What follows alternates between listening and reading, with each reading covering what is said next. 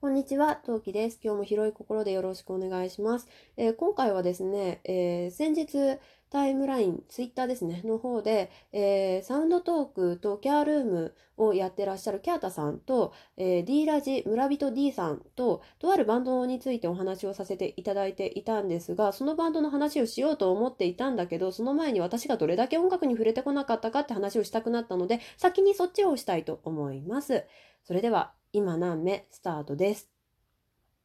はい。というわけでお送りしていきたいと思います。えー、私はですね、えー、母親が音楽は全て雑音に聞こえる人別に音楽自体が嫌いだったわけでもないからなんだろう例えば「ミュージックステーション」とか夜も引っ張れ見てて怒られることとかはそういうことはなかったんだけど自分から率先して聞く人ではまずまずなかったんですね。で父親は父親で音楽というジャンルが嫌いでもなければ好きでもない好きなアーティストは小田和正サザンオールスターズ松任谷由実さん、えー、松たか子さん牧原紀之さん合ってる？この辺をなんか好きな CD をもうなんだろう年単位でぐるぐるぐるぐるぐるぐるぐるぐるしてる人で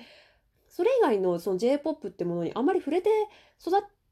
触れてこなかったんですよね。うん、なのでで私は私で人生オタク街道まっしぐらだったのであのアニメのオープニングエンディンに使われている主題歌とかに使われている J-POP は知ってるけどそれ以外はって言われると巷でもう死ぬほどもうもう聴きたくないぐらいのレベルで流れてる曲しか知らないみたいな感じで育ってきちゃったんですよ。っていうことを中心として今日は話していきたいと思います。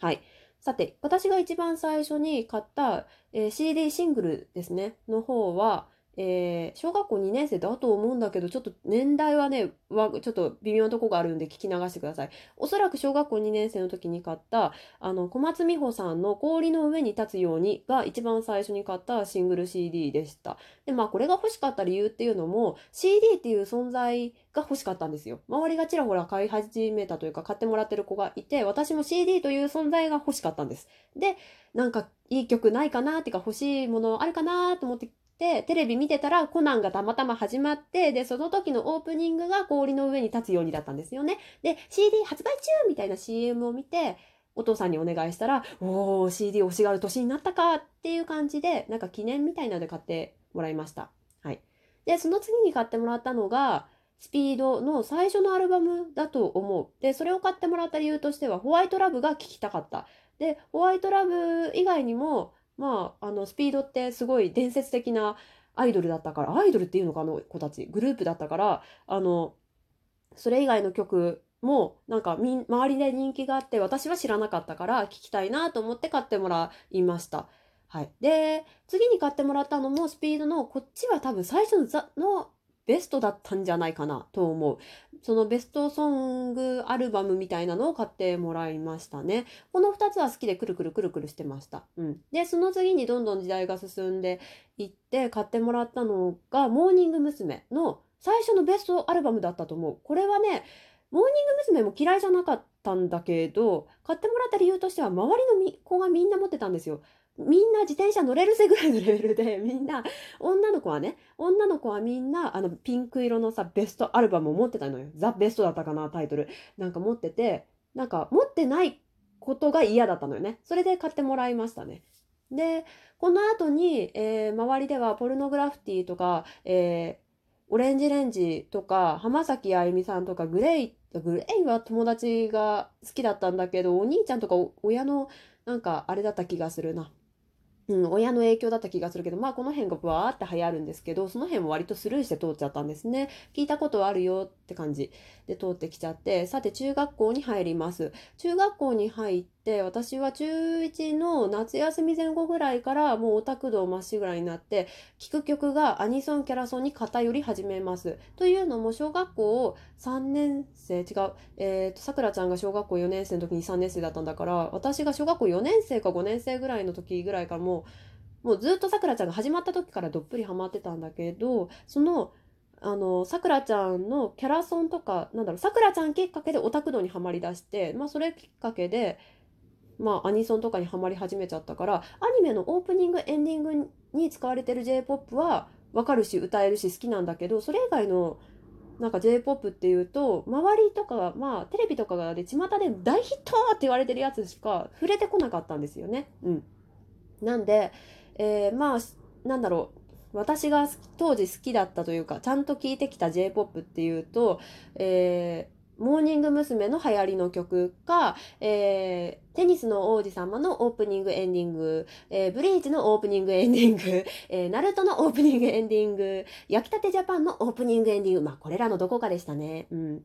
はい。で、そのまま成長していってしまいます。で、高校に入ると、さらにそのね、私のオタク度を加速して、本当に聴かなくなる。本当に真面目に全然に聴かなくなる。でね、部活も忙しかった部活で、まあ、演劇部だったんですけど、まあ、そこで BGM として J-POP を使うことが多々あったわけなんですけど、あのね、ほら、演劇部って結基本的にね、オタクも多いのよ、結構。まあ、わかんないけど。一、まあ、一概に言えないよ。私の部活はそうだったの。で、なので、まあみんな聴く曲がさ、それぞれ偏りがあるのよ。で、その中に J-POP を聴くっていう偏りの子があまりいなかった。まあ、ポルノグラフティが死ぬほど好きだった子が一人いたけど、まあ、それを除いてあんまりいなかったんだよね。で、当時、うん、CD を買うほどはハマってないけど、聞いた人たちは、えっ、ー、と、聞いたのはね、えっ、ー、とね、リズムっていう、あの、キロロさんっているじゃないですか。女性2人組でなんかハモリで歌ってる人。その人たちの若い、当時若いバージョンね。今だと私と同年代ぐらいだうん、下だったかな上だったかな覚えてないんだけど、なんかハモリでね、歌を歌ってる女の子2人組の、2人組だったと思うのグループがいて、で、まあその子たちの曲は、その子たちの曲好きで結構使ってたんで、うん、使ってたな。から聞きましたね。うん、使いやすかった BGM としても邪魔にならなかったから。うん。で、あと、当時聴いた曲はね、なんだっけ？な、なんて言うんだっけ？ああいうの。はい、ちょっと調べてきました。部活で好きだった子たちが多かったのが、あの、ビジュアル系ロックバンドがすごく好きな子たちが多くてですね、あの、アリスナインさんとか、ナイトメアさんとか、あの、ビジュアル系のさ、グループって名前難しいからさ、覚えらんないんだよ。で、まあ、その辺が好きな子たちがすごく多くって、その子たちはね、あとジャニーズが好きだったんだよね。おかげでね、なんだっけ、あの、なんだっけ、の、のぶたをプロデュースのあの、有名な曲 ほら、これの程度なんだよ、私の知識なんて。私、あれ完璧に踊れるんだよ。踊れ、今踊れない。踊れたんですよ。で、まあ、そ、それぐらいのレベルしか知識がない。だからね、あの、高校の時ダンスの授業が3年間あったんだけど、すごい困った。音楽を聴かないってことは、ダンスも見てないのよ。だからね、ダンスをやれって言われても、なんか基本の振り付けもわからなければそこから想像力をかき立てられることもないのよ。この音楽を聴いてどう動きたいですかって言われてもは？ってなるわけね。すごいあれ困った。で、で、だから、でね、そんな私でも高校の時1回だけ、1枚だけ CD 買ったんですよ。シングル CD。で、買ったのがね、オレンジレンジのアスタリスク。はい、古いですね。そうです。あの、そう、オレンジレンジの曲割と好きで、アルバム、確かた、そうそうそう、アルバム買った。中学校の頃に最初のベストアルバム買ったと思うんだけど、最初だったかなベストアルバム買って、それに入ってたのが維新伝心とかロコローションとか花が入ってたはず。ちょっと待って、これで聞いて、あ、これは何年代だねって言える人いたら大変にも、あの、あやふやで申し訳ない発言なんだけど、あのね、CD は結構お気に入りだったかなって思う。うん。で、まあその辺を聞いてた。じゃあ、と高校の時聴いてたベストアルバムじゃない、私が聴いた J-POP っていうと、あの、うんとね、好きで聴いてたのは、えー、ブリーチの、あの、テーマソング集と、コナンのテーマソング集は聴いてた。から、そこにの、に、えー、で流れる人たちのは聴いてたはず。あと誰の聞いてたかなでも本当にその程度しか聞いてなくって、はい、大学入っちゃいます。で、大学入るとさ、新刊とかいろいろあって、カラオケに行かなきゃいけないタイミングはちらほらあったと皆さん思うんですけど、まあ、大学行った方々でちょっと経験者、ね、オタクでこういう経験したことあるよみたいな人いたらね、あの、共感してほしいんだけど、その時に困ったのが何歌えばいいのって感じですごい困りましたね。で、そんな音楽ほぼほぼ無知識な私がですね、一目惚れしたのがパパだったんですよ。で、パパは逆に言うと音楽が好きで、で、特にバンプオブチキンさんがすっごい好きだったですよ。で、自己紹介の時にバンプオブチキンがすごく好きです。あの、好きな人いたら仲良くしてください。よろしくお願いします。みたいな自己紹介をおそらくしてたと思う。で、その時に、バンプオブチキン、名前は聞いたことあるぞと思って、で、パパと共通の話題を作るためにバンプを履修するんですけど、あの、本人にに貸してっていう勇気はなかったんで、友達にね、助けを求めたんですよ。で、その時に、あの、アルバムを、あの、MD に落としてもらって、皆さん MD 知ってますか？はい、ちょっとここでは説明割愛します。で、MD に入れてもらって、で、勉強するんですよ。で、そこで、ある、落としてもらったアルバムが、えっ、ー、と、ジュピターとユグドラシルだと思う。ちょっとアルバム名違ったら申し訳ない。まあ、序盤の2枚ですよ。を、えー、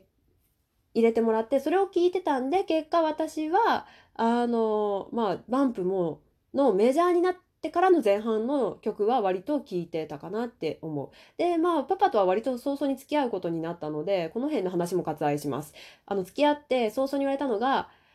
あんまり音楽詳しくないでしょって普通にあの図星を刺されたんですよ。で、なんで分かったのって言ったら、話が全然合わないってでも別にそ別にそこは問題じゃないからねっていうふうに優しくオブラートにに大丈夫だよって言ってもらえてああよかったって思った記憶がすごく濃厚ですね。でそっから、